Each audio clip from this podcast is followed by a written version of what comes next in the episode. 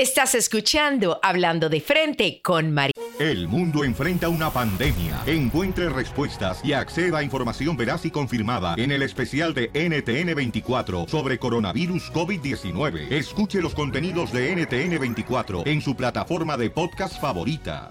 María Marín. Hola, soy tu amiga y motivadora María Marín y el episodio de hoy es súper especial porque a mí no me cabe duda que tú tienes metas, tú tienes objetivos, tú tienes deseos en la vida que quieres cumplir, pero por alguna razón siempre hay algo que se mete en el medio, o a lo mejor es una excusa, pero siempre hay algo que no te deja cumplir lo que tú más deseas en la vida. Mi invitado de hoy es un conferencista, el conductor de televisión que tú ves todas las mañanas en Telemundo, podcastero, activista, Marco Antonio Regil. Viene a decirnos los cinco pasos para lograr las metas en tu vida. Después de este episodio, tu vida no será la misma. Así que quédate conmigo.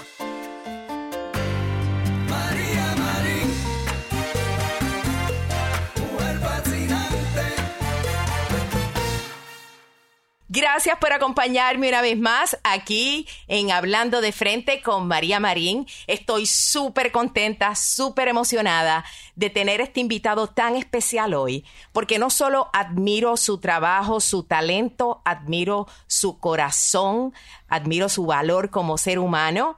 Tú lo conoces porque lo ves todas las mañanas en Telemundo, en el programa Un Nuevo Día.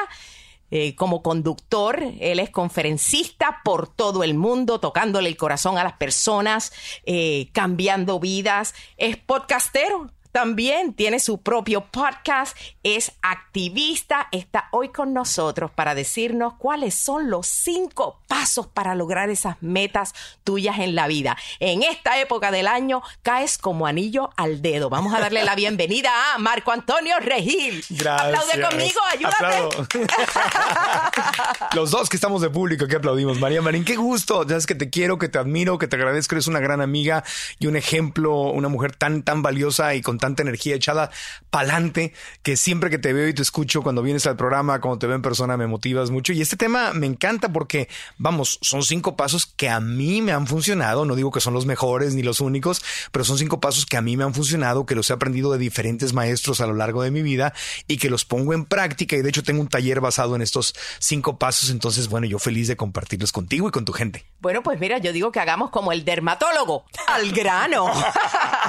me sabía el del el del, ¿cómo era? El del descuartizador. ¿Cuál es ese? Vamos por partes. Vamos por partes, está buenísimo. el del dermatólogo, vamos al grano. El dermatólogo, vamos al grano. Y como tú dijiste, tú dices, fíjate qué interesante, tú dices, yo no digo que sean los mejores, pero te pregunté, ¿para ti han sido los mejores? Para mí han sido los mejores porque los he aprendido y los he practicado. Eh, digo, tú lo sabes bien porque tú haces lo mismo que yo, te apasiona lo mismo.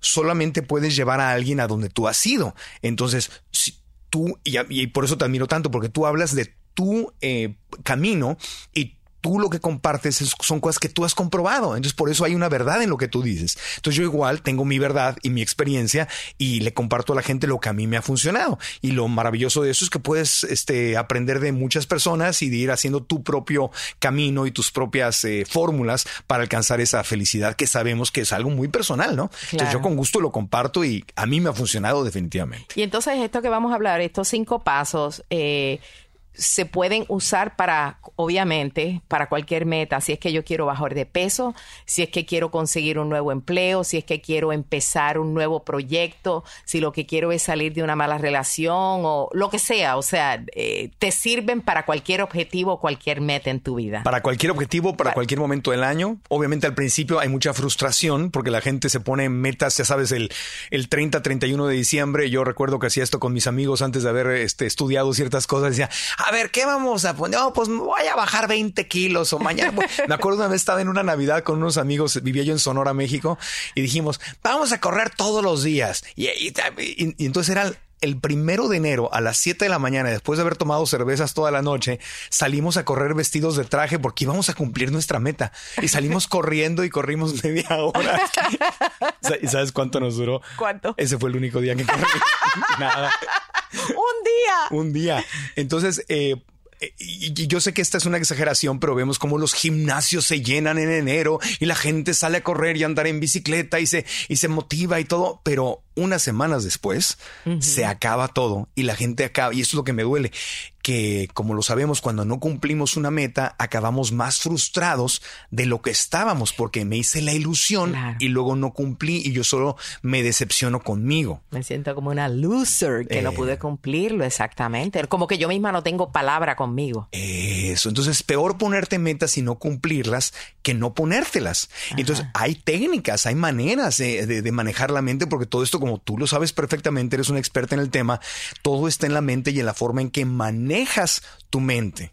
Y esos son cinco pasos que tienen que ver justo con eso y que de hecho se relacionan con las cosas que tú ya enseñas, como el, Vision Board, que, no sé, que viniste a un nuevo día a enseñarnos, que viniste a mi podcast también a enseñarnos, este, y, tus pasos eh, donde, de tus libros, o sea, todo eso se relaciona con todo lo que tú enseñas. Son cinco cositas que a mí en este orden me han funcionado muy bien y creo que van a ir bien con lo que tú enseñas. Perfecto, pues vamos con la primera. vamos a decir que tengo el objetivo para muchas personas, sobre todo a principio de año, el objetivo es bajar de peso. comer saludablemente. Tú sabes que esos son los dos más famosos, este, cambiar ese estilo de vida, la forma en la que yo pues me cuido. Son de los, de los más conocidos. Ganar de ganar, eh, perder peso, ganar más dinero, encontrar pareja. salir de las deudas, eh, todas esas. Así que yo sé que tú que nos estás escuchando, tienes esa meta, ese deseo en tu vida, desde cuándo hay algo que tú quieres cumplir en tu vida y lo sigues posponiendo, lo has intentado pero ya lo sigues posponiendo y no acabas de lograrlo. Así que presta atención porque esta vez sí que es definitivo que lo vas a lograr. Así que comencemos con el primer paso. Yo los voy a dar y tú me vas ayudando porque tú sabes mucho de esto, María. Así que bueno, el primero, el primer paso, vamos, quiero profundizar un poquito porque tiene que ver con algo que tú promueves mucho, que es la gratitud. Entonces, antes de empezar a ponerte metas, hay un proceso de ah. gratitud que tenemos que hacer, pero eh, yo sé que tú has hablado mucho de este tema, de la, de la gratitud, de lo importante de, sabemos que si la, por ahí alguien, algún filósofo hace cientos de años dijo que si la gratitud fuera la única, la única, la única palabra que yo usara al hacer oración sería suficiente. Entonces la gratitud nos reconcilia y todo, pero quiero ir en este, en este podcast contigo irme al lado técnico de la mente humana, del subconsciente. No solamente es gratitud por el lado espiritual, sino la gratitud funciona, funciona a nivel mental. Y es por esto. Si yo, yo cuando tengo gratitud, el primer paso sería hacer una, una lista de las cosas que logré este año, que logré el año pasado, o sea, antes, fíjate, antes de ponerme las metas para el nuevo año o para el nuevo periodo de tiempo, y no importa si no están escuchando a principio de año, Las, lo que logré el año pasado y sentir gratitud por eso. Pero no solamente por el lado espiritual, sino porque justamente cada vez que yo no logro una meta, mi cerebro empieza a contarme mentiras, a contarme una historia de mentiras. Y esas historias son, ¿para qué te pones metas? Si el año pasado dijiste que ibas a perder peso y no perdiste. El año pasado dijiste que ibas a ganar más dinero y no lo ganaste. El año pasado dijiste que ibas a tener pareja y no lo tuviste. Entonces la mente, que es una gran saboteadora cuando le permitimos que sea la loca de la casa, empieza a contarme historias que están reforzando eh, una idea de que yo no logro mis metas. lo primero que tengo que hacer es ir ahí y, lo que voy a hacer es una lista de las cosas que sí logré y que no he reconocido que sí logré y que no he sentido gratitud por ellas. Por ejemplo, yo me puse, eso es, eso es verdad, yo el año pasado, el 2017, eh, que fue el antepasado, perdí a mi mami, subí mucho de peso, dije, ok, me doy un año de luto y luego para adelante, ¿no? 2018 voy a perder peso, ¿no? Y dije, voy a perder 30 eh, libras. No perdí 30 libras. Si lo dejo ahí, yo tengo una historia de que, de que nunca logro lo que quiero. Entonces el proceso sería, no perdí 30 libras, pero intenté perderlas. La respuesta es sí. ¿Perdí cierto peso? Sí, sí perdí. No perdí 30, perdí como 15, más o menos.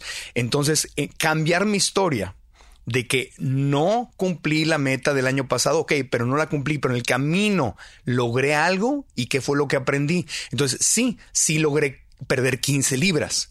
Bajé la mitad del peso, pero en vez de hacerlo algo derrotado, me lo reconozco. Digo, ¿qué aprendí en el camino? Bueno, aprendí, tuve sesiones con mi nutrióloga Carlita Zaplana, aprendí a hacer 5, 7 días de, desintoxicación, de depuración hepática, limpié mi hígado, lo limpié y me di cuenta que eh, después de haberlo limpiado, mi cuerpo se rejuveneció y quemaba más calorías que antes. Entonces, aunque no cumplí mis 30 libras, reconozco, reconozco tuve ciertas... Aprendí sobre la depuración hepática y la depuración hepática es una herramienta que me va a servir el resto de mi vida. Entonces, dentro de la meta que no logré, hay algo que encontré que yo no estaba buscando, porque así son los caminos de Dios. Entonces, por ejemplo, si, si este, eh, siempre que te pones una meta y no la cumples, acabas logrando otras cosas que no te habías, no habías visto. Y a veces Dios, el universo, te da esas cosas allá adentro. Entonces dices, quería tener pareja, ok, no tuve pareja, pero hice algunas cosas que sí fueron logros. Claro. Entonces, es como que, fíjate, yo quería tal cosa, no lo logré, pero, vamos a agradecer lo que aprendí durante ese proceso. ¿Qué, qué fue lo que sí logré? Que, logré o que hasta aprendí, porque si yo aprendo algo, tengo que agradecer eso. Eso es, un, logro. Eso es un logro. Entonces, no perdí 30 libras, pero perdí 15 y aprendí, hice una depuración hepática y vi cómo mi cuerpo se rejuvenece y de repente empieza, yo pensaba que mi cuerpo ya estaba siendo viejo y que ya no reaccionaba como antes. Yo decía, Carlita, oye, este, por más que hago dietas no reacciono, es que tienes el hígado sucio. Depuramos mi hígado y de repente. Así se llama depurar. Depuración hepática. de, déjame apuntarlo porque eso está súper interesante. depuración. Podríamos hacer, hace un podcast de eso nada más. invita a Carlita Zaplana. Yo hice uno en marcoantonioregil.com. Ahí está. ¿Cómo se llama ella? Carla Zaplana.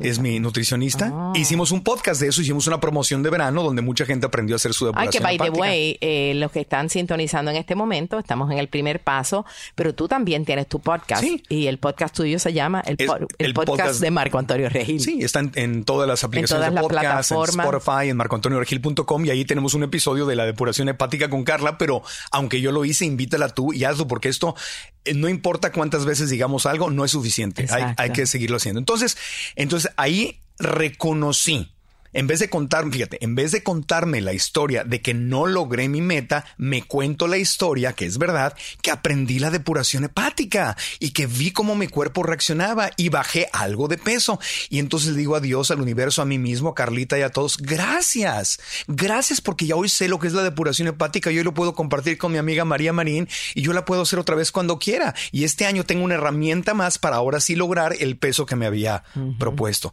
Entonces, no solamente es gratitud así abierta de gracias, Dios. No, no, no. Es una gratitud específica por una meta que yo no, que alcancé. No alcancé la que me había puesto, pero alcancé otra y no la había reconocido y la estoy reconociendo. ¿Tiene sentido? Claro, claro que tiene sentido. Y yo, como tú sabes que a mí me gusta eh, que la gente lo entienda en todo el sentido de la palabra, porque a lo mejor nos está escuchando alguien que esa no fue su meta. Vamos a decir que hubiera sido, que hubiese sido en el campo emocional yo dije que yo, eh, mi meta es que voy a encontrar pareja porque no le he dedicado tiempo al campo del amor o he sido muy cerrada y esa era mi meta. Pasó el año y no conseguí pareja. Estoy solito otra vez.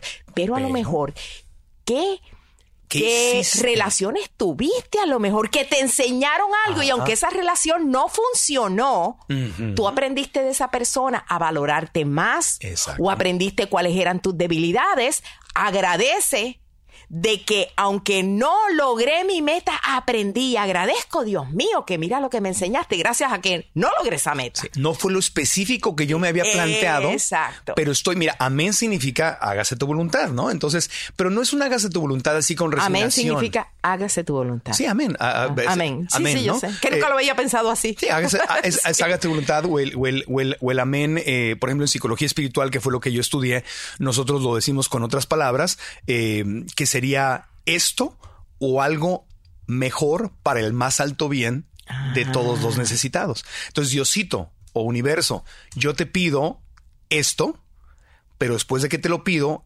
acepto que lo que yo estoy pidiendo quizá no es lo más bello y lo más grande y que pueda ver que ante los ojos del universo y de Dios, que sabe cosas que yo no sé, eh, puede ser esto que yo pido específicamente, pero estoy abierto a algo mejor o más grande para el más alto bien de todos los involucrados, no mi más alto bien, el más alto bien de todos. Entonces, tú dijiste, voy a conseguir pareja, pero en ese camino no conseguiste la pareja, pero conseguí, a lo mejor conseguiste un gran amigo. Ah, exacto. O a lo mejor encontré un gran amigo. Un gran amigo. O una gran amiga en el camino, porque a lo mejor ese con el que saliste te presentó una amiga y ahora es tu mejor amiga. O aprendiste una experiencia. Entonces tú le dices al universo, Diosito, yo quiero con todo mi corazón una pareja, pero déjame reconocer lo que me diste porque lo acepto, lo, veo, lo valoro y lo agradezco. Entonces, esa es, es una conversación conmigo misma distinta de, Marco, no lo... ¿Para qué vas a querer bajar de peso o querer pareja si cada año te lo pones y nunca lo logramos? Si tú empiezas desde ahí, ya decimos los mexicanos, ya valió gorro, ya, ya, ya, la, ya, ya, ya, se, ya se quebró el asunto desde el principio. Entonces, empiezo desde un lugar de sí, logro y sí manifiesto. Claro, de agradecimiento. Y de reconocer las, las metas alcanzadas que no he reconocido. Reconocerlas que, y si mi meta fue, eh, yo me voy a buscar un nuevo empleo el próximo año, vamos a decir, y no lo hice, pero algo tiene que haber pasado en ese proceso que busqué. A lo mejor lo que me di cuenta es que ese no era el empleo que yo quería y por eso no lo cambié. Yo te puedo dar un ejemplo de esto. Yo cuando me fui a vivir a Los Ángeles hace mucho tiempo, yo dije, oye, yo me quiero meter a la televisión en inglés. Me quiero meter a la televisión en inglés y hasta ahora he hecho algunas cosas en inglés, pero no he logrado esa gran meta que desde niño tengo de, de entrar de lleno a la televisión en inglés. Entonces yo me puedo contar la historia de que soy un fracasado, de que no lo he logrado, pero ojo, en el camino que logré. Bueno, en el camino, lo primero que hice es que aprendí inglés. Porque yo sabía que para entrar a la tele en inglés yo tenía que aprender inglés. Y puedo, con los ojos llenos de amor y de lágrimas, agradecer el que hablo inglés hoy, porque el hablar inglés me permitió entonces estudiar y conocer otras cosas como el yoga, como la meditación, hice mi maestría en psicología espiritual que me ayudó a sanar cosas de mi infancia, etcétera, etcétera. Y todo eso, te digo una cosa, María, yo lo hice en un principio porque yo estaba en Los Ángeles y decía, oye, yo tengo que aprender, pues, ¿qué voy a hacer? ¿Dónde voy a practicar inglés? Pues me meto a la escuela, estudié fotografía, estudié este, psicología espiritual, estudié yoga, estudié meditación.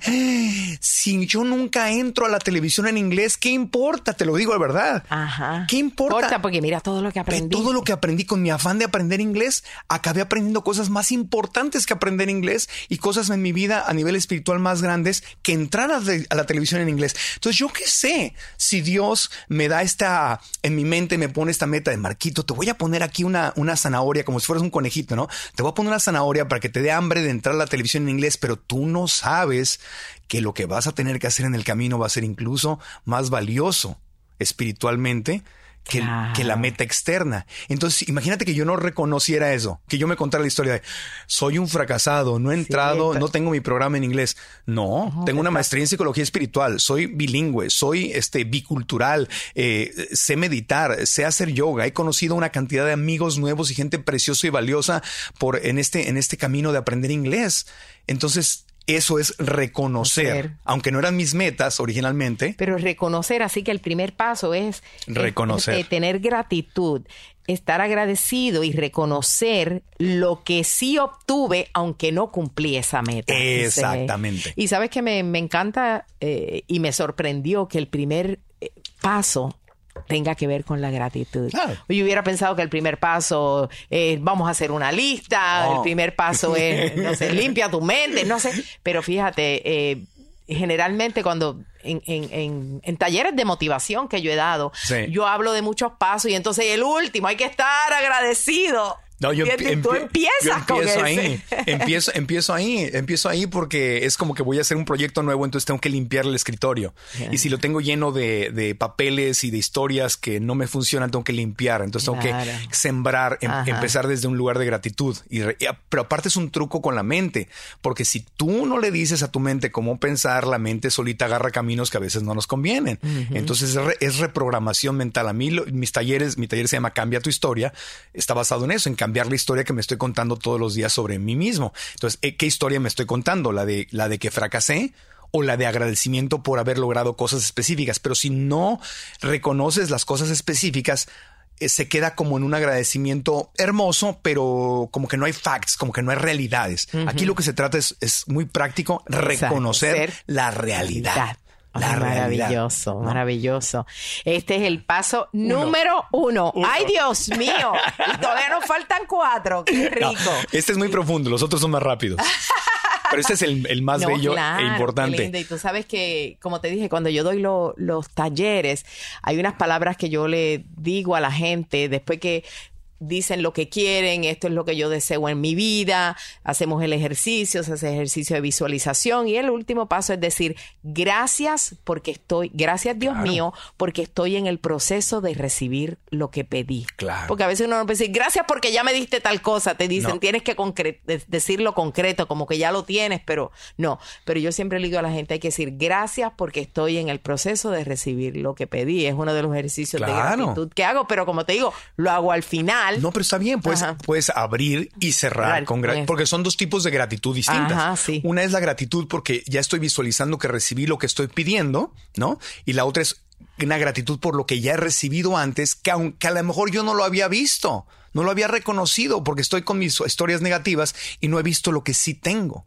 Entonces puedo, qué hermoso, abrir y cerrar con gratitud, pero son dos gratitudes distintas. Así que es compatible, es compatible. Maravilloso. ¿Cuál es el paso número dos para cumplir tus metas? Pues mira, tenemos que crear espacio.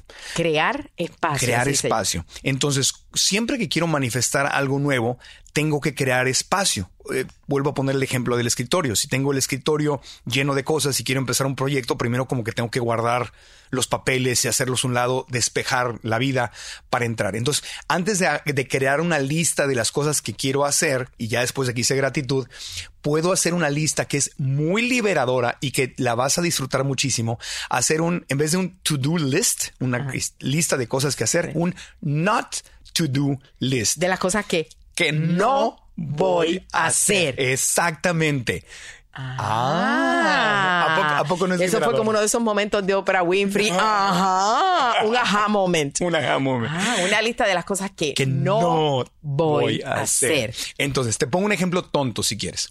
Si tengo una las cortinas de mi casa. Y cada vez que las veo, no me gustan las cortinas y estoy pensando, tengo que cambiar esas cortinas. Tengo que, y cada vez que, imagínate, cada vez que paso por todas las ventanas de mi casa o las de mi cuarto, tengo que cambiar las cortinas. Tengo que, ay, pero no tengo tiempo, no lo he hecho, ahorita no hay dinero, no tengo cosas más importantes, pero las, tengo que cambiar las cortinas. Eso es una fuga de energía. Entonces yo puedo tomar una decisión con esas cortinas, es decir, o las cambio y las pongo en mi lista de metas de este año y le voy a poner, más adelante hablaremos de, las, de esas cosas, o decido que este año no lo voy a hacer. Entonces las voy a cambiar, pero no en 2019.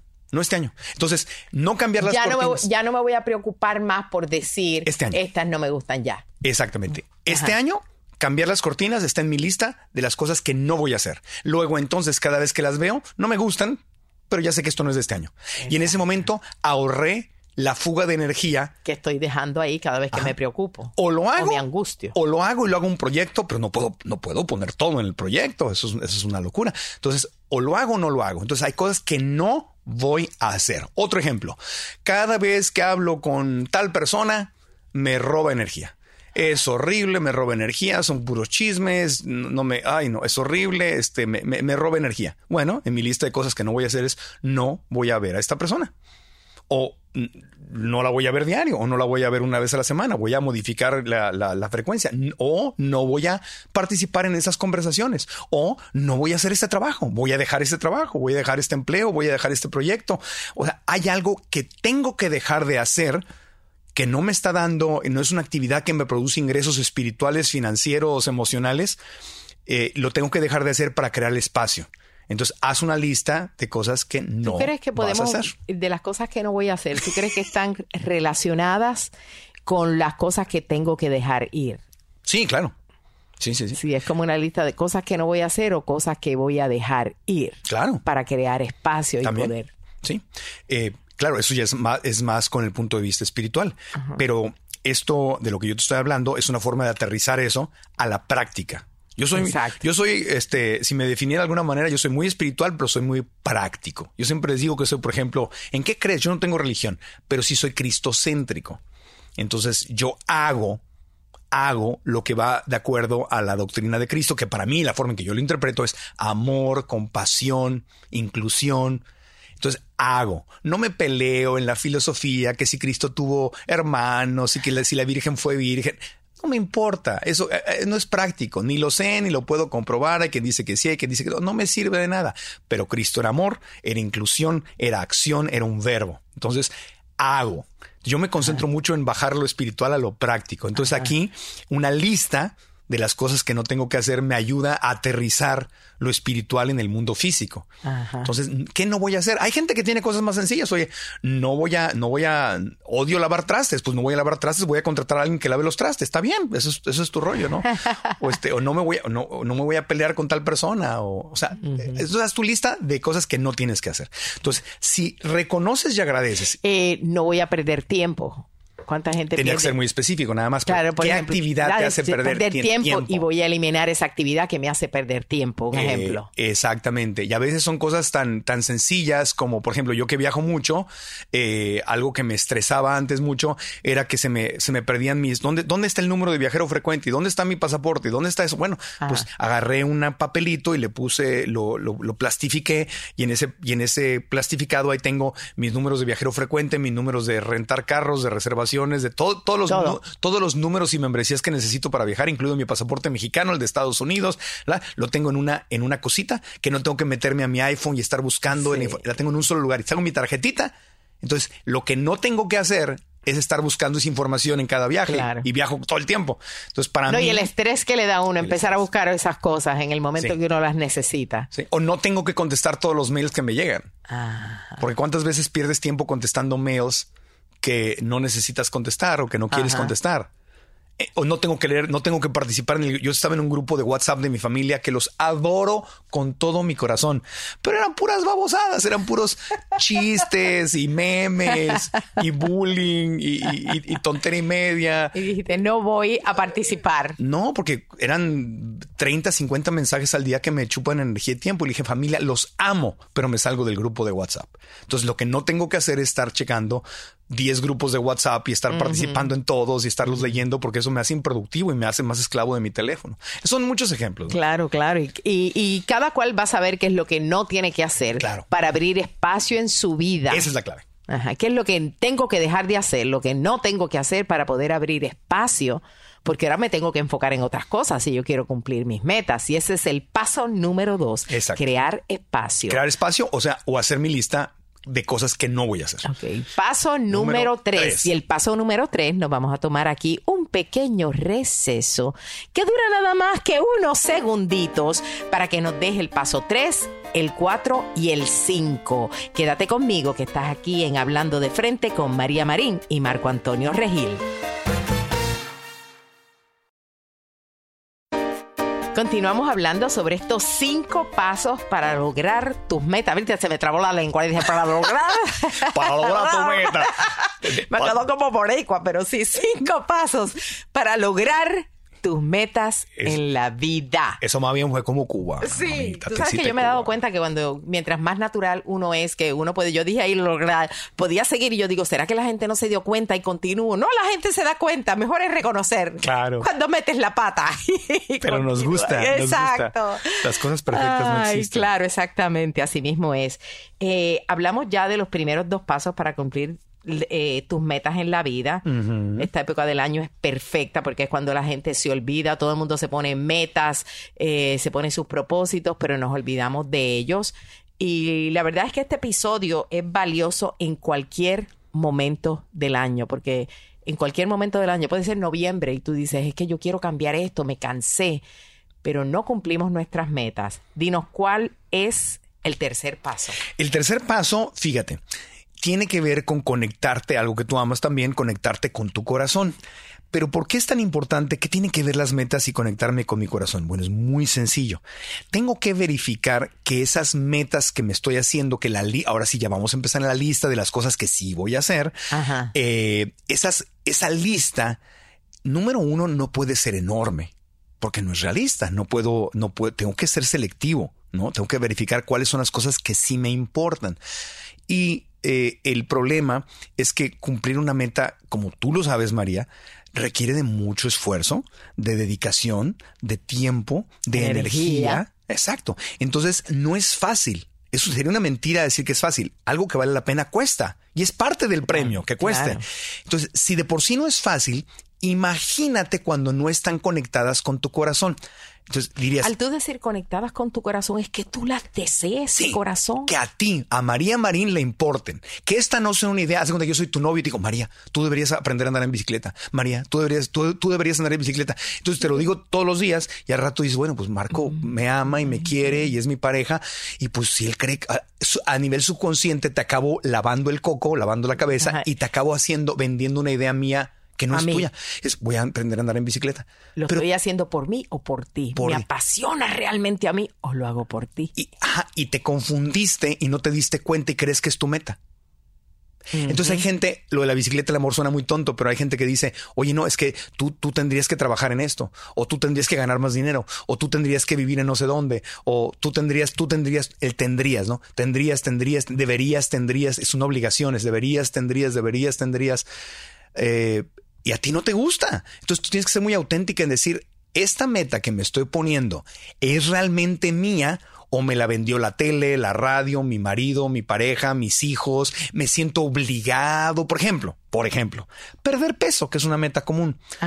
Puede ser la misma meta conectada con el corazón o desconectada del corazón.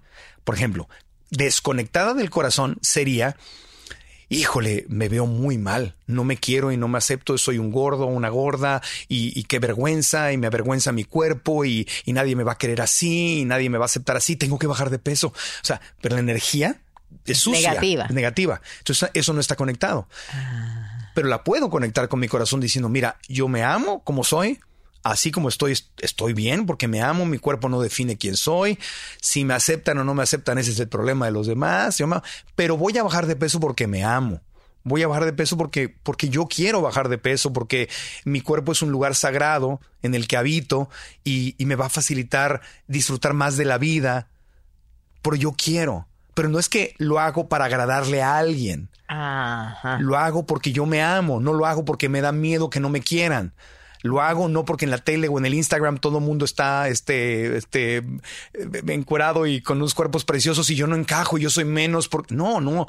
Lo hago porque me amo, porque yo me disfruto, porque mi vida va a ser mejor, porque voy a vivir más calidad de años y de vida. La motivación es diferente. No es por el miedo al rechazo, por el miedo a la crítica. Es por el deseo eh, de ser mejor, por el deseo de, sentirme más feliz. No, tengo, eh, no tengo que hacerlo desde mi libertad elijo hacerlo porque me amo. No tengo que hacerlo por miedo al rechazo. Tengo que hacerlo para encajar en mi grupo. Tengo que hacerlo para verme como los demás. Son dos energías distintas. Si lo haces desde el amor es muy diferente a que si lo haces desde la culpa. Entonces, pues, a veces la gente, me incluyo, llegamos a ponernos metas desde la culpa, desde es una meta de alguien más, eh, me siento obligado, tengo, debería, no soy, no soy, soy menos si no lo hago. ¿Y cómo la gente puede saber si estás, qué pregunta, y esto soy yo pensando aquí, qué pregunta me puedo hacer? Y si no la sabemos, la vamos a analizar aquí entre tú y yo. ¿Qué pregunta nos podemos hacer para que la persona sepa si ellos, esa meta está conectada al corazón o no? Vamos a decir que la meta de la persona este, sea, eh, bueno, yo quiero abrir mi propio negocio, ya yo estoy cansado de estar trabajando para otro y, quisiera abrir mi propio negocio y a mí lo que me gusta es, por ejemplo, un negocio para vender joyas o por decir, ¿cómo, ¿qué pregunta me haré para yo saber si esa meta viene del corazón? Estoy pensando, por ejemplo, decir, eh, si cumplo esta meta, me voy a sentir fulfill? o, no sé, ¿qué pregunta tú crees que la gente se puede hacer para uno saber como si uno está conectado en el corazón? Eh, sí, porque a veces no sabemos. Sí, ahí, ahí, diste dos ejemplos en uno muy buenos. Ajá. Entonces, por ejemplo, voy a abrir mi negocio. Ajá. Lo puedo hacer eh, Robert Kiyosaki, que fue uno de mis maestros, el autor de Padre Rico, Padre Pobre, siempre decía que a los emprendedores, y digo los que somos emprendedores porque yo me identifico con la mentalidad de un emprendedor, igual que tú, eh, lo que nos motiva es nuestra libertad. Ah, y un empleado le motiva su seguridad. Entonces tienes que aprender a, saber quién eres, qué es lo que te motiva. Entonces, si tú quieres abrir un negocio, eh, asegúrate que tu principal eh, motivador sea que amas tu libertad, porque va a ser bien complicadito, va a ser bien difícil y arriesgado. Tienes que prepararte y es un camino que no es para cualquiera. Es difícil. Entonces, si tú, por ejemplo, te conoces bien y dices, es que yo amo mi libertad, yo prefiero morirme en la raya, pero ser libre, levantarme a la hora que yo quiero, trabajar los días que quiero, cuando quiero. Igual vas a trabajar al principio más que lo que trabaja un empleado. No vas a trabajar 40 horas, vas a trabajar 60 u 80 horas para algún día dejar de trabajarlas. Pero entonces me motiva mi libertad, número uno. Y número dos, más vale que esas 80 horas que le voy a dedicar a este nuevo negocio sean en algo que amo con todo mi corazón. Yo cometí ese error, me acuerdo en, Arizona, estaba ahí y, abrí unas oficinas. ¿Por qué? Porque alguien me dijo, ves, es, es una meta desconectada del corazón. Yo sabía que yo quería crear ingresos, ingresos residuales, ingresos que, dinero que me entrara, aunque yo físicamente no trabajara. Hasta ahí vamos bien. Pero cuando yo abro unas oficinas, ¿por qué las abrí? Porque alguien me vendió la idea de que era buen negocio. Y yo me acuerdo que pensé, oye Marco Antonio, pero si a ti ni siquiera te gustan las oficinas. O sea, yo no, yo no tengo oficina, no, o sea, yo no, no, no, no me veo en una oficina trabajando. Ah, pero voy a abrir un negocio de oficinas. Error. Gravísimo. Exacto. Gravísimo. Y abrí ese negocio y me fue mal me fue mal. Es el peor negocio que he hecho en mi vida porque no conozco el negocio lo suficiente porque no me gustan las oficinas. Y no estaba conectado a tu corazón. No estaba conectado. En cambio, si yo hubiera abierto un negocio que tenga que ver, no sé, con los animales, con la nutrición, con los medios de comunicación, este, con el crecimiento personal. Claro. Ah, le puedo dedicar 80 horas a la semana a eso porque lo amo y está en mi corazón. En cambio, no me pidas que trabaje 80 horas para ver cómo rento oficinas y las oficinas virtuales y puras cosas que sonaban bien, sonaban bien, pero no estaban con mi corazón. Entonces, si eso responde la claro, pregunta. Sí, yo creo que entonces la pregunta que nos podemos hacer es una, es una de estas las preguntas que hay que hacerse en esa meta que tú tienes, la que sea. Amo amo esto que voy a hacer, si tiene que ver con un negocio, por ejemplo, eh, si es bajar de peso, amo el hecho de que voy a estar más saludable y de, o sea, si, si te llena, yo, yo creo que si el cumplir esa meta, tú sientes que tú amarías, yo amaría hacer esto, porque a lo mejor si en ese momento que tu meta era abrir estas oficinas, te hubieran dicho, tú amas, amas eso, ahí estaba la respuesta, tú hubieras dicho, bueno, no es que lo ame, pero creo que conviene, ¿entiendes? Ahí está. es hacerse, yo creo que esa pregunta está bien, decir, yo amo esto realmente, me vas a dar satisfacción en el corazón cumplir esta meta. ¿Cómo me iba a ir bien si yo ni siquiera quería ir a mi negocio? Imagínate. Si las oficinas no me gustan, ¿Cómo iba yo a darle mantenimiento a un negocio de oficina si no me gusta? Si yo no tengo una oficina, si a mí no me gustan las oficinas y no quería ir yo a mi negocio y lo quería delegar y a delegar no es lo mismo porque los negocios crecen al ojo del amo, ¿verdad? Entonces, ese es el tema. Ahora, es muy importante para identificar si una meta está conectada con el corazón o no cuál es la energía que se siente al hablar de esa meta. Si la energía se siente en mi mente y se siente pesada y se siente como, como, culposa, como una obligación, como ansiedad. Culpable, ansiedad, obligación. Peso. Peso. Ajá no está conectada con mi corazón. Ve, en cuanto hablamos de las palabras, si la gente viera la carita que hiciste y la que yo hice, nos daríamos cuenta que, que no están conectadas con el corazón. Y para mí el corazón es Dios, es el universo, es lo sagrado. En cambio, si es algo que me hace sentir paz interior y me hace conectarme y, saber que estoy, que voy a estar haciendo algo más grande por los demás. Para mí, algo que haría, aunque no hubiera dinero, aunque no me pagaran, lo haría de todas maneras. como ahora mismo yo quiero, una de mis metas es que yo quiero llevar mi programa eh, de Facebook Live, que tú sabes que tengo una plataforma súper chévere en Facebook. Miles de personas miran el programa, pero yo quisiera llevarlo Cientos más. de miles. Dilo tú para que no digan que yo exagero. Millones, ¿verdad? Millones. Hay semanas que le llegamos el reach de más de un millón de personas semanalmente. Entonces, hay una meta que yo tengo que es de llevarla eh, a que sea como una serie todas las semanas como en Netflix o Hulu ah, o algo así. Y si tú me preguntas, ¿está conectada a tu corazón? Eh, me, ¿Qué yo siento? Te emociona. Me emociona, me da alegría, no me importa lo que tenga que trabajar. No le digas a la gente de Netflix, pero aunque no me paguen, yo sigo haciendo. no digas eso. eso no se dice porque después le ofrecen bien poco a uno. Pero es cierto, me apasiona, me da alegría, siento que me va a llenar el corazón poderle llegar a más personas, eh, que esté accesible en los televisores de todo el mundo. Pero ve, estás brillando, hablas de esto y tus ojitos brillan, tu, cuerpo lo mueves, te abre, estás casi bailando en la silla, María. si te hubieran visto, es, cierto. Eh, eh, eras, eras, eras, este, eras una estrellita, eres una estrellita este, tilteando, o sea, viva. Ahí está la energía y ves, tienes que aprender a reconocer esa energía, esa energía es sagrada, esa energía es Dios. En ti es tu inspiración. La inspiración es el espíritu adentro de mí, in adentro. Inspiración, espíritu.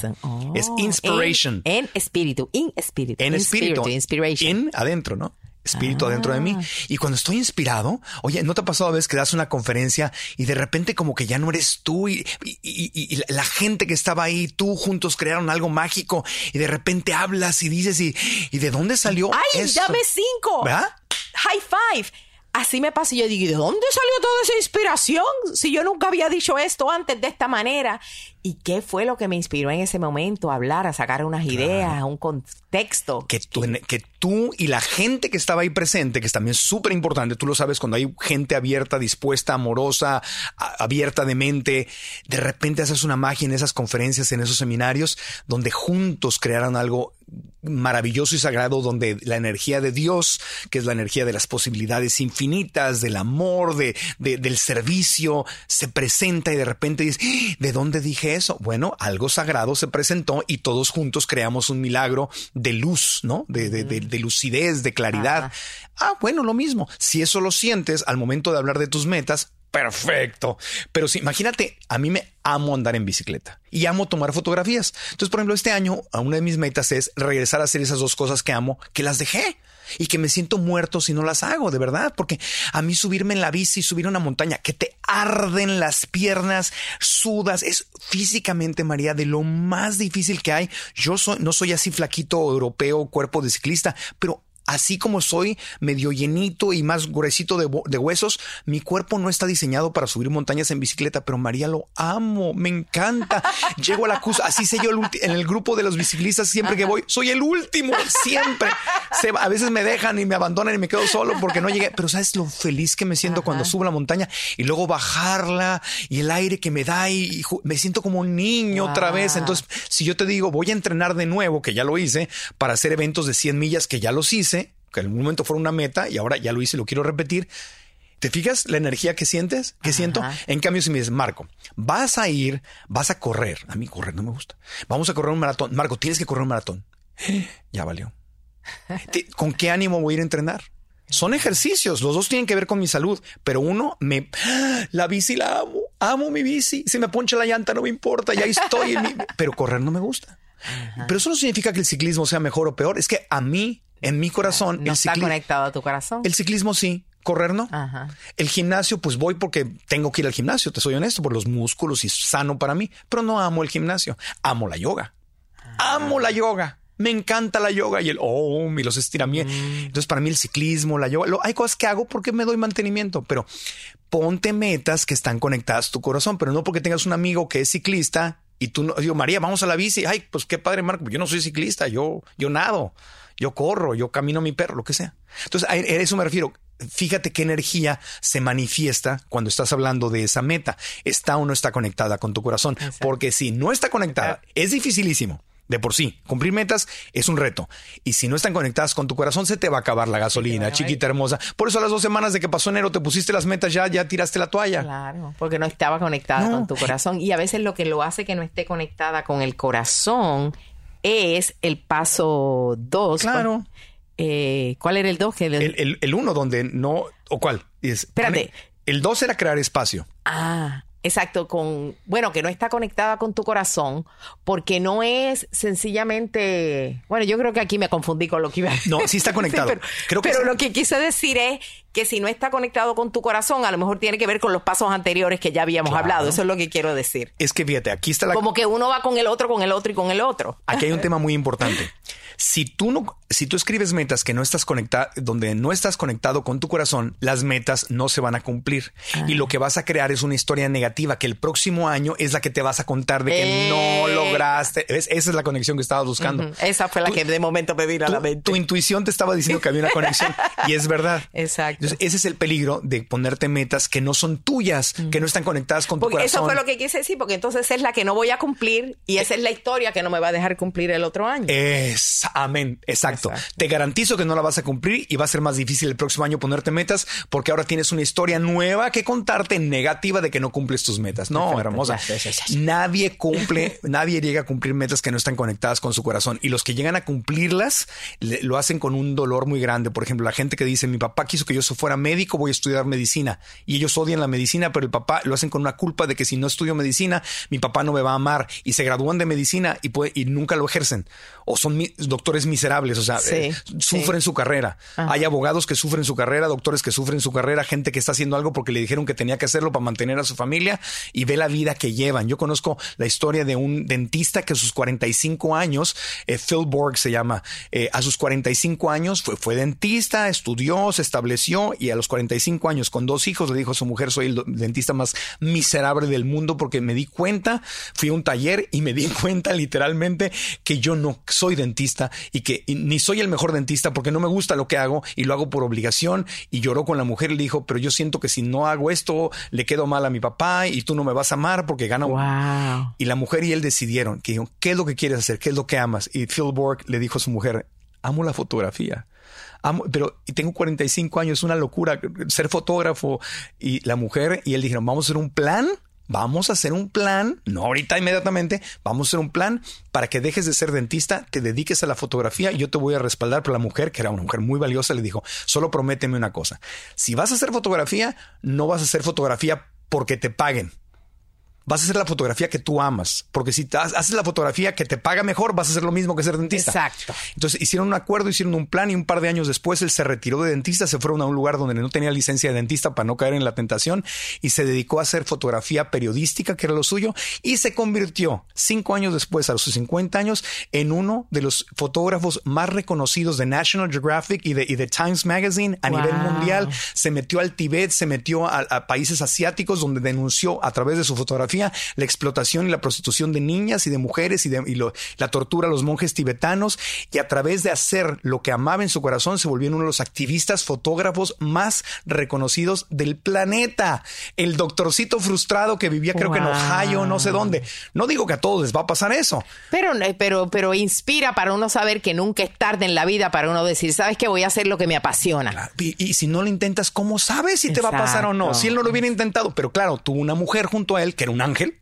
Y él se tuvo fe y ella se, y hicieron un plan económico y con cuidado se sintonizaron y los dos están muy felices. Conozco esta historia porque estudié fotografía con él, tomé un curso de fotografía y él te cuenta su historia, cómo a, a sus 45 años se reinventó. El tipo tiene 70 años, es el hombre más feliz del mundo. Ay, qué lindo. Es un amor, lo oyes y te... Uy, qué historia más es bella preciosa. esa. Entonces, ahí la importancia de conectarte Darte con tu lo que, corazón. lo, que, lo que te apasiona, lo que realmente amas. Y desde ahí, María, haces tu lista. Que es lo que todo el mundo te dice, Ah. ¿no? Vamos a hacer la lista. Pero si no haces estos tres pasos, la y lista. entonces de ahí, eh, o sea que en el paso Tres. 3 haces tu lista. Claro. Pero asegurarte que esté conectada a tu corazón y que tampoco sea una lista abrumadora porque cumplir No. una sola meta es difícil. Sí. Toma tiempo, energía, compromiso. ¿Qué será dos?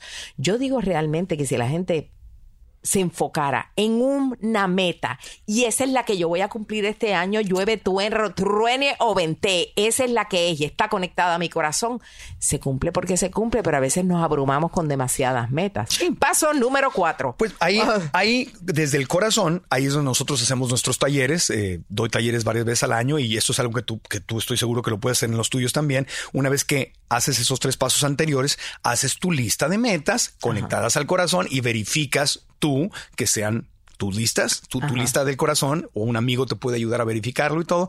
Y entonces vamos a hacer esto. Ya te voy a decir aquí estos pasos que son más comunes escucharlos en los programas de metas, que es hacer metas reales y específicas. Es decir, quiero perder peso, no es una meta. Este es el paso cuatro. Sí, el, paso sean cuatro. reales y específicas. Medibles. Medibles. Medibles. Medibles. Medibles. Y yo le agregaría, sin, con base en mi experiencia, 50% creíbles. Metas conectadas con el... Esta es mi lista de metas, conectadas con mi corazón, medibles y 50% creíbles. Es decir, voy a perder peso no es una meta, es una intención. Voy a perder 10, vamos a usar 12 libras antes del 27 de diciembre del 2019.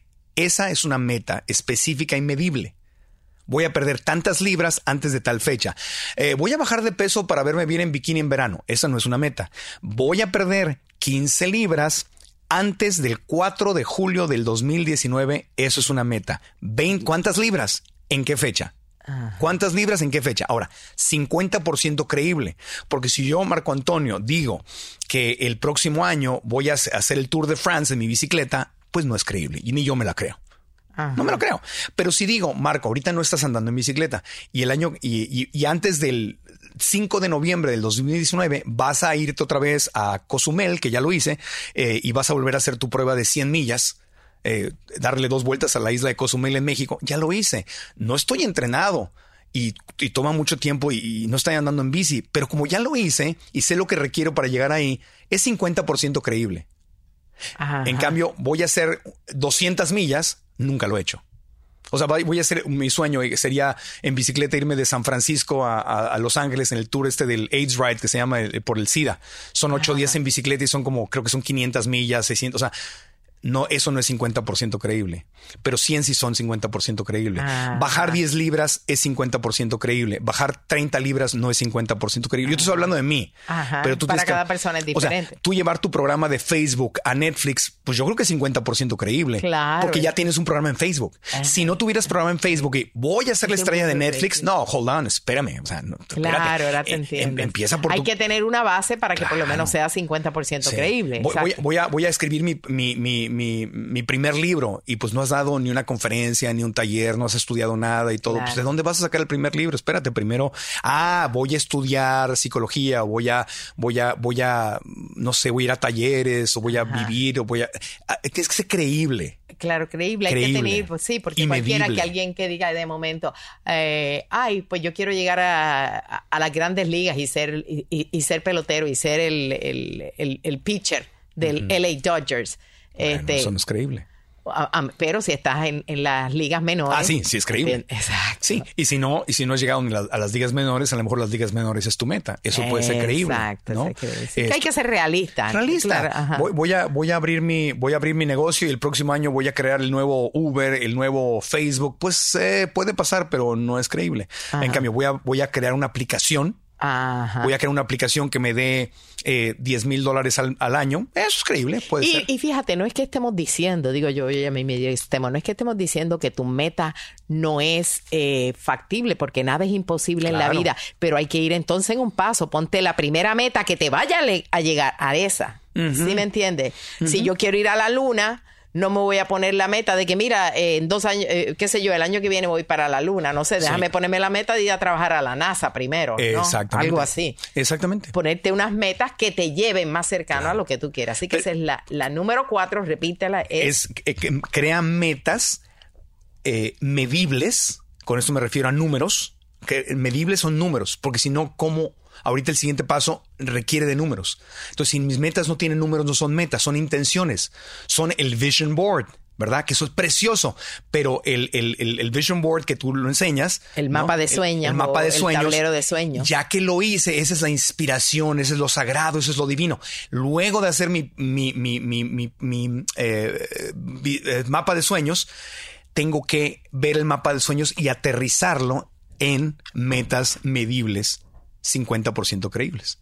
Y después del número 4, ahí pasaría yo al paso número 5, que es para alcanzar esas metas medibles y 50% creíbles, tengo que hacer un plan específico que también tiene que ver con números. Y lo voy a seguir, porque luego hay gente que hace el plan y no lo sigue. Pero a ver, primero el plan. eh, si yo quiero, eh, por decirte algo, voy a perder 12, eh, para hacer un plan sencillo, ¿no? Así, muy entendible.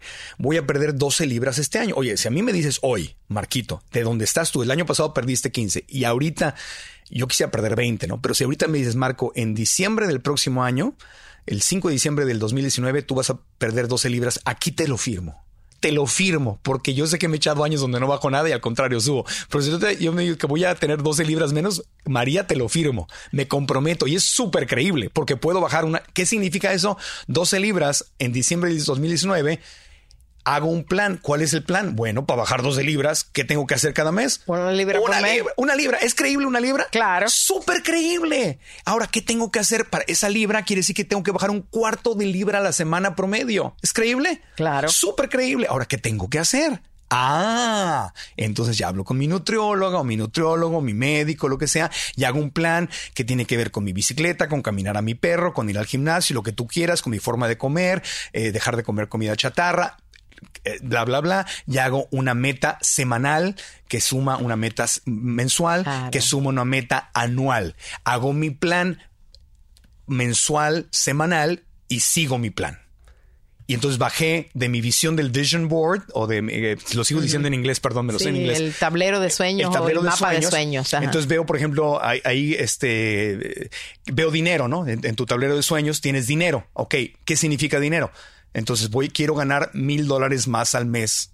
Quiero ganar 12 mil, quiero ganar 12 mil dólares más que el año pasado. Bueno, quiero mil al mes, 250 a la semana qué tengo que hacer para... Y si eres un vendedor, ya tú sabes cuánto tú tienes que aumentar, eh, cuánto más tienes que vender para saber que vas a ganar una comisión más grande y te vas a ganar mil dólares más al mes. Un ejemplo, por decirlo. El que, quiere dejar, el que quiere dejar su trabajo y dice, bueno, estoy ganando, qué sé yo, 36 mil dólares al año, 50 mil dólares al año, 100 mil dólares al año. Quiere decir que, bueno, para dejar este empleo que no me gusta, yo a lo mejor no tengo que ganar los, lo que, todo lo que me pagan, pero hago mis números y digo, pues mira, con que gane yo el 50% de lo que me pagan o el 70% de lo que me pagan, puedo vivir. Entonces mi meta va a ser crear ingresos pasivos. Eh, en un número específico, tiene que ser creíble y entonces ya empiezo a hacer mi plan. No quiero entrar en más detalles porque ya sería hacer planes como... Sí, claro, y cada cual va a tener su plan. Vamos a decir que a lo mejor el plan mío no, eh, digamos que el ejemplo es de que yo quiero llegar a, que mi programa esté en Netflix, ese, en Netflix o en Hulu o en Amazon Prime Video. Eh, también tengo que crearme un plan. si yo digo, una fecha. Yo, una fecha entonces, ¿cuál sería? Vamos a hacerlo. Eh, vamos a decir. Tú tienes ya un programa exitoso en Facebook con millones de, que le llegas a millones de personas. Entonces, ¿es creíble? Sí. Sí, es creíble. ¿Cuál es la meta? ¿Tener un eh, programa semanal, mensual, diario? Eh, ¿O tener una serie de dos episodios en Netflix? Yo lo que quisiera es como una serie en, Netflix. Ahora mismo yo estoy trabajando en un docu-series que estoy, digo, no, en mente todo. Y hacen temporadas. Eh, en una temporada, como decir un docu-series que tenga seis capítulos. Perfecto, ahí está tu meta medible. Ajá, que tenga seis capítulos y que vaya a decir Netflix o Hulu. Eh, ¿Antes de? Antes de diciembre del 2019, del año que viene. ¿Qué día de diciembre? Antes de diciembre del 2019. Vamos a ponerle la fecha que para noviembre. 30, me tienes que dar una fecha específica. Noviembre 30. 30. Ok, entonces la meta sería eh, manifestar o co-crear una serie de seis o vender o, el aire o sea, vender seis episodios, un docu-series de seis episodios de Netflix o, plataforma digital similar. Plataforma digital similar. antes del 30 de, noviembre, del 2019. Esa es una meta, es medible. Y entonces de ahí, aquí es un poquito más complejo porque es, un, es un, joint venture, es un, perdón, es, un, es un tema de negocios, es qué tengo que haber alcanzado en octubre, septiembre, agosto, julio, mayo. No, y eso se programa porque sabemos para cuándo yo tengo que el número uno dice, si yo voy a buscar investors, sé que los tengo que tener para tal fecha, si voy a tener las conversaciones con ellos, quién va a ser el approach. Haces un plan. Bueno, exacto, se hace un plan de todo. Te sientas con tu equipo profesional y esa es la meta. Aquí empezamos no de hoy hacia frente, del futuro al pasado. pasado Vas al 30 de noviembre, entonces lo pones. Este, seis series de seis episodios en Netflix o plataformas similar vendidos el, para el 30 de noviembre de 2019. Entonces, con tu equipo le preguntas, para que eso suceda, ¿qué, qué tuvo que pasar en octubre? Claro. Pues en octubre firmamos el contrato o... Nos sentamos con la gente de, de la plataforma. Y, para sentarnos... Y, no quiero aburrir a mi gente aquí porque ellos no están... No, no, no. Pero, pero en septiembre tuve que haber tenido una gente que me llevara. En agosto tuve que haber hecho un piloto. en, ah, ajá. ¿Qué pasó antes de eso? ¿Qué pasó antes de eso? ¿Qué pasó antes de eso? y así. Pero si no es medible y, y 50% creíble, no vas a poder hacer un plan. Y si no haces un plan, la gente luego se met, quiere hacer metas y no hace un plan. No hace un plan. Y si no haces un plan, pues lo quieres así como improvisar. Así no se hacen las cosas. Entonces, Dios, la inspiración, claro, yo creo en todo eso, por supuesto. Pero luego, chiquito hermoso, hay que hacer un plan. Hay que hacer un plan. Cristo dijo, voy a ir a predicar, agarró a 12 apóstoles, ¿no? Dijo, vengan, esto, es mi equipo y nos vamos aquí. Y estoy seguro que tenía un plan. Iba de tal ciudad a tal ciudad, a tal ciudad, a tal ciudad y tenía su plan y sabía, si eres, si eres una persona que cree en la, en la, en la tradición cristiana, él tenía su plan y él sabía cuándo iban a suceder las cosas y por qué iban a suceder y todo fue perfectamente planeado como empresario. Y primero se fue 40 días al desierto y se preparó. O sea, él sabía lo que estaba haciendo.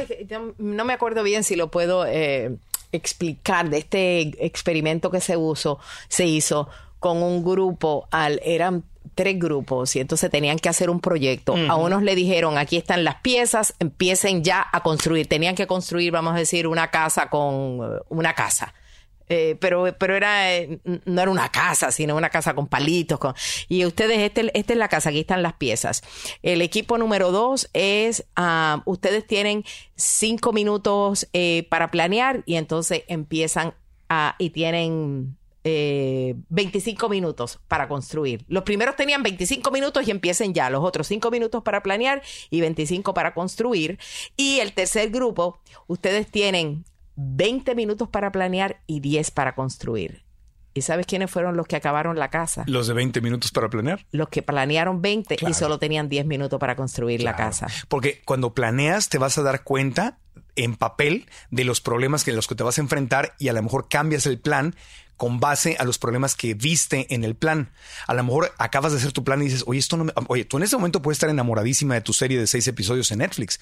Y, yo digo, yo no veo por qué no lo harías. Me imagino que lo vas a lograr y, y el día que lo hagas te voy a felicitar, pero no me va a sorprender. Sin embargo, como yo no sé de esto, a lo mejor tú descubres algo que tiene que suceder en ese camino para llegar ahí que te podría cambiar la mente. Decir, ¿sabes qué, Marco? Hice mi plan y no me gustó. Me sorprendí yo misma y no me gustó. Ahora lo que quiero hacer es otra cosa distinta. Ah, y te ahorraste te ahorraste dinero, tiempo, porque hiciste un plan. Y entonces, ahí yo agradezco no se cumplió la meta, pero apareció otra cosa. Exactamente. Porque a lo mejor dices Netflix no es, a lo mejor es Hulu. O a lo mejor es para que quiera una plataforma si yo sola en mariamarin.com lo hago. O, uh sigo con mi programa de Facebook que ya está muy bien. A lo mejor descubrí que Facebook me va a pagar más que Netflix.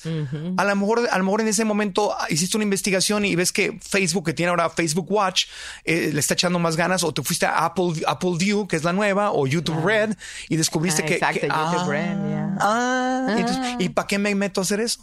Pero si no hago el plan, me, voy como en México decimos como el borras, o sea, como ahí voy a ver, me, pongo la carita y a ver qué pasa y ahí voy improvisando. no, no, no, Por eso los, los anglosajones ahí es donde nos ganan los latinos. Los latinos tenemos una inspiración y un corazón muy bonito, precioso, que yo no lo cambio por nada. Sin embargo, si aprendemos del anglosajón la frialdad mental de la planeación y conservamos nuestro corazón latino, nadie nos detiene. Nadie nos detiene. Pero si no planeamos y no nos organizamos, que ese es el talón de Aquiles de nuestra cultura latina, es bueno, ahí me la llevo y ahí voy viendo. No, no, no, no, no. Ah, si quieres éxito, hay que planearlo. Hay que planearlo. Y, hay que ponerle fecha. Y tú sabes que de todos estos pasos. Y sigue tu plan. Y ya, pues de qué te sirve que lo hagas si no lo sigues y se acabó. Tú sabes que de todos estos pasos, a lo mejor hay personas que que se han identificado y dicen, eso yo lo hago, aquello no lo he hecho. A mí se me quedó personalmente, eh, lo que más se me quedó de estos cinco pasos fue definitivamente el de la planeación, porque yo como buena latina soy apasionada. Claro. Y entonces, vamos, dale, lancémonos y empezamos, pero no se planea de atrás hacia adelante y muchas veces... He cumplido, sí, muchísimas metas, pero estoy viendo que sí he fallado en que a lo mejor no se han cumplido para cuándo o o me he salido del camino precisamente porque no había una planeación tan específica. Entonces, si tú reconoces quién eres, que a mí me pasa exactamente igual que tú, María, entonces contratas a un coach, contratas a un asesor.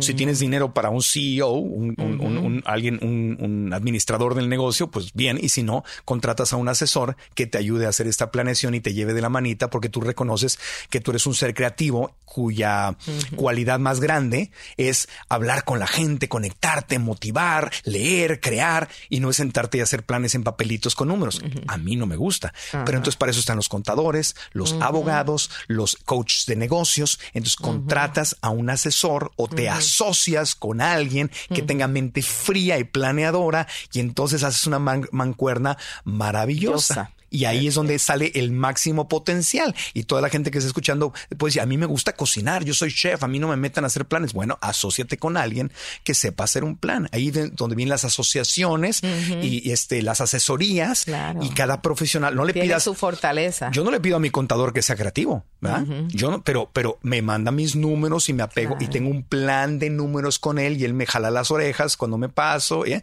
Tengo, este, cuando yo negocié mi contrato con Telemundo, yo no lo negocié yo solo Puse un abogado y se hicieron pelotas los abogados y ahí se, pelearon y se abrazaron y cuando los abogados se pusieron de acuerdo yo firmé con Telemundo y ya. Yo no me meto a, diseñar cláusulas ni hablar con un abogado. Sí, porque eso no es el forte tuyo.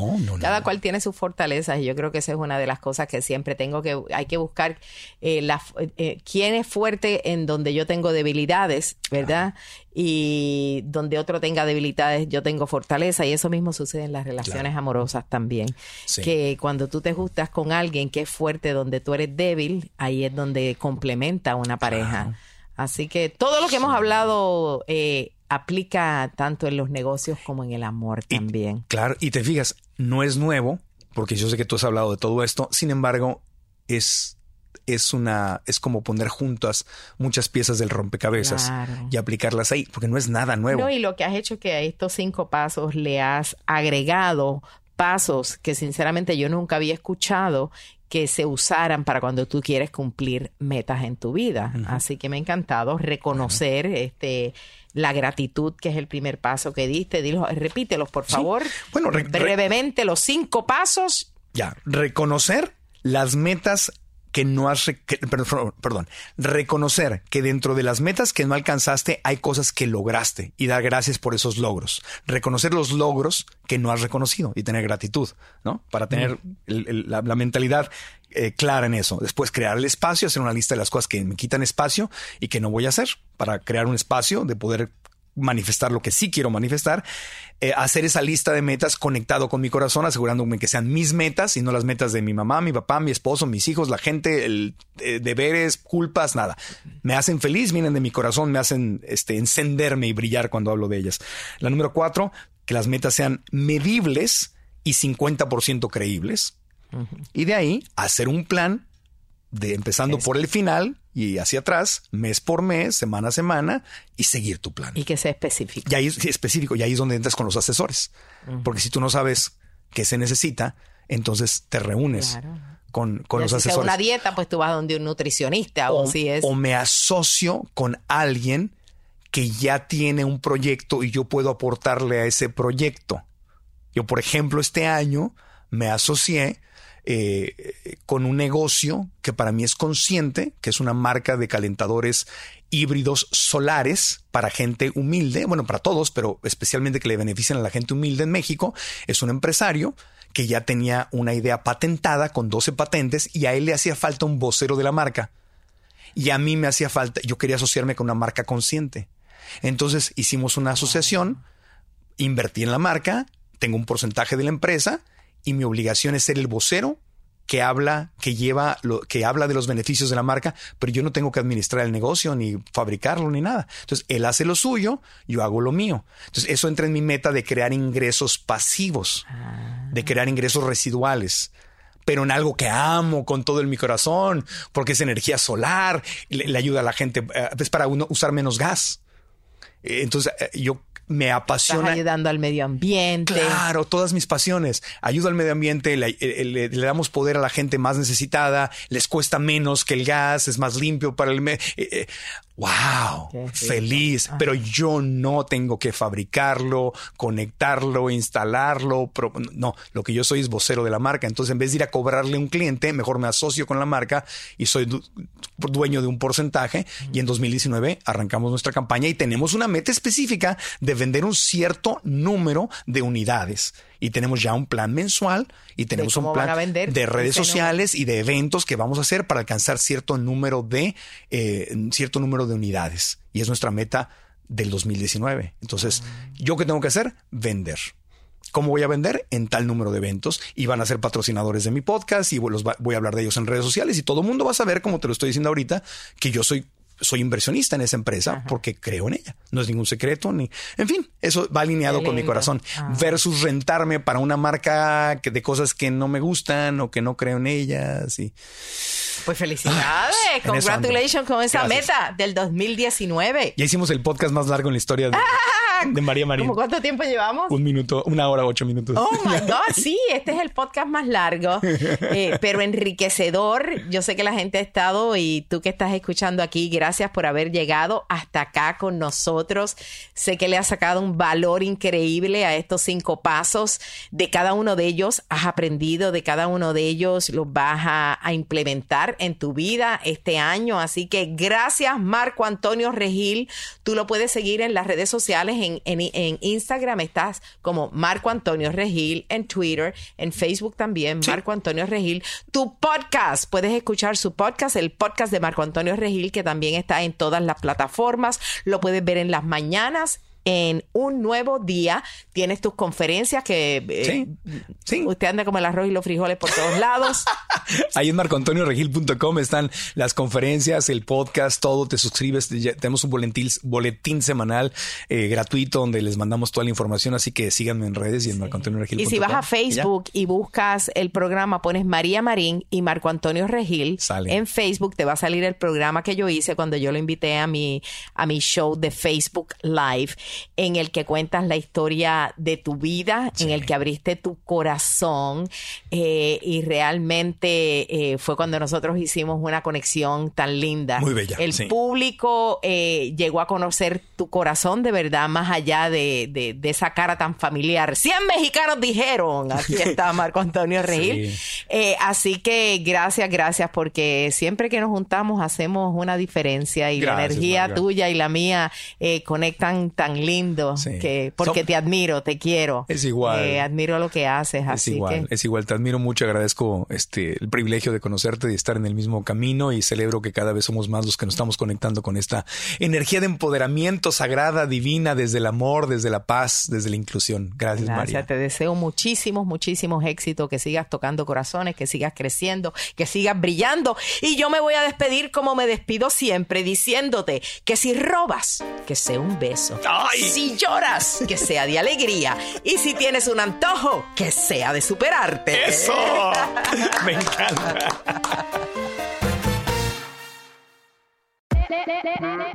Hola, my name is Enrique Santos, presentador de Tu Mañana y On the Move. Quiero invitarte a escuchar mi nuevo podcast, Hola, my name is, donde hablo con artistas, líderes de nuestra comunidad y personas como tú. Mi meta es que juntos conozcamos más sobre los triunfos y las derrotas de mis invitados y que a través de sus historias nos empoderen y nos motiven a superarnos. Lanzamos el show con Jay Balvin, he's awesome, un artista colombiano que ha revolucionado la música latina y que sigue superando récords mundiales. Él nos cuenta abiertamente sobre sus inicios, el secreto de su éxito y los aprendizajes que lo ayudan a preservar su autenticidad. A partir de este martes 7 de abril podrás acompañarme todas las semanas a conocer más a fondo a un invitado especial. Puedes encontrar mi podcast en la aplicación digital de iHeartRadio, la descargas gratis o en donde prefieras escuchar tus podcasts. Hola, my name is The Podcast a partir de este 7 de abril. Oye, mijo, ¿qué show es ese que están escuchando? ¡Tremenda, vaina! Hola, mi amigos y bienvenidos a Tremenda Vaina, el show donde escuchas cuatro historias que desafían la realidad. De las cuatro, solamente una es mentira. ¿Cuál será? Nos puedes encontrar en tu plataforma favorita. iTunes, Google Play, Spotify, iHeartRadio. Suscríbete hoy. Y esto es Tremenda Vaina. Tremenda Vaina.